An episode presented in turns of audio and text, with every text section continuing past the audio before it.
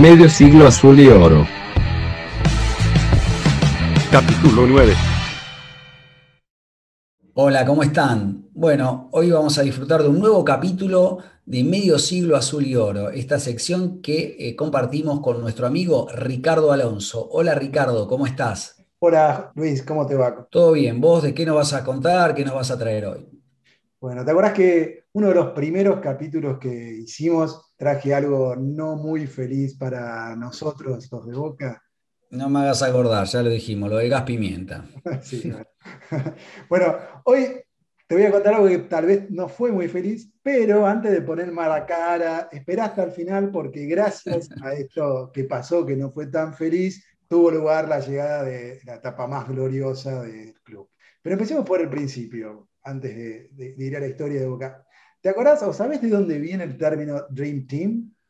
Sí, eso sí me acuerdo porque en los Juegos Olímpicos, eh, creo que fue en Barcelona 92, a partir de ese año se empezó a, mm, permitir que participen eh, atletas eh, profesionales estadounidenses en este caso, y me acuerdo que hicieron un equipo de básquetbol donde estaban eh, Michael Jordan, Magic Johnson, estaba Larry Bird de los Boston Celtics, me acuerdo, y a partir, digamos, de, ese momento se empezó a utilizar para un equipo que formaba con estrellas el nombre Dream Team, de ahí aparece. Claro, cual. Bueno, supuestamente Boca tuvo un Dream Team. Era bajo la presidencia de, de Alegre, acompañado con Heller, para esa época, Boca se estaba recuperando de, de esa época media dramática fue de los 80, tanto económica como deportivamente. Y, y bueno, en esa, para esos tiempos, la dirigencia de Boca empezó a adquirir figuras.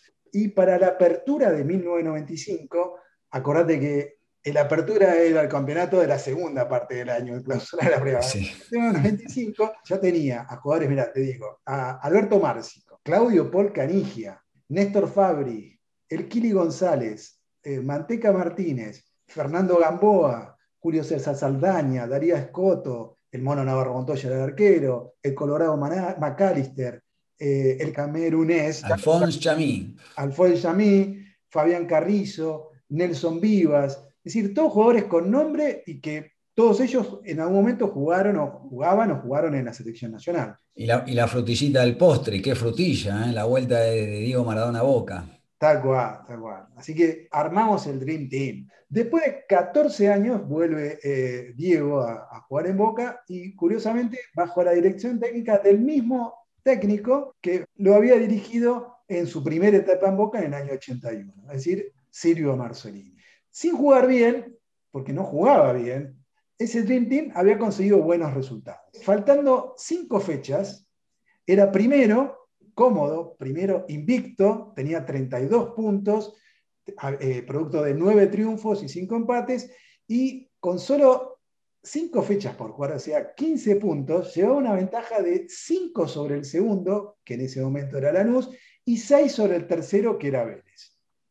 Sí, me acuerdo que mm, ya, digamos, se veía, todos nos sentíamos campeones, ¿eh? Se- La gente, los jugadores, los dirigentes, nos creíamos todos campeones. faltaba poco, venía invicto, teníamos figuras, todo.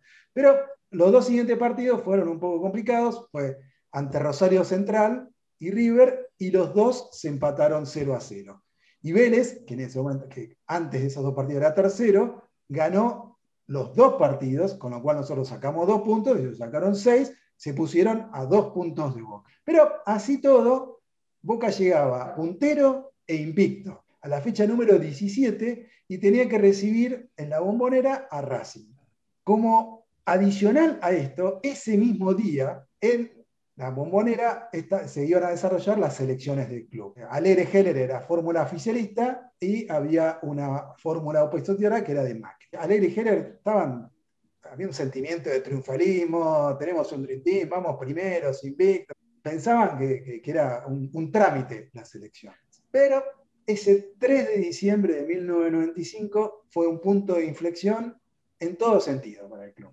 Por un lado, ese partido termina con una histórica goleada de Racing, 6 a 4, donde Boca pierde el invicto, el liderazgo del torneo, frente a, a, a, Vélez Arfield. Equipo que dos fechas después se consagra campeón Y Boca, que venía siendo. perdón, paradójicamente dirigido por Carlos Bianchi. Mirá, qué cosa, ¿no? Justo Carlos Bianchi fue el que le, hace a Boca perder un campeonato, ¿no?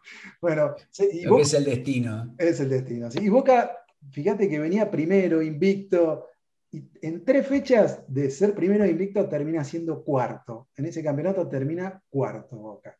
Increíble.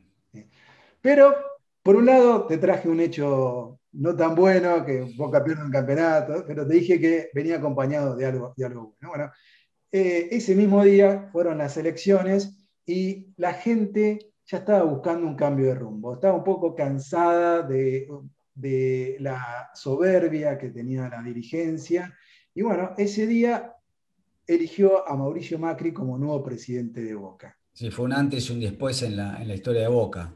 Eh, personalmente, junto con Alberto J. Armando, creo que fueron los dos presidentes más importantes de la historia del club.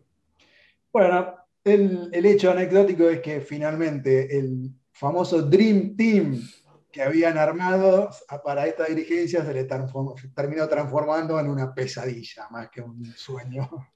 Y bueno, esto, que, esto viene a cuento que a veces de, uno aprende más de los fracasos que de las victorias y a veces lo que al principio te parece algo amargo, quizás hay que pasarlo, transitarlo hasta que pueda venir lo bueno y estar abierto a que venga un, aire de cambio. Así que en este caso, este, pese a amargo ¿no? de la derrota deportiva, se inició la etapa más brillante de la historia del club, sin ninguna duda.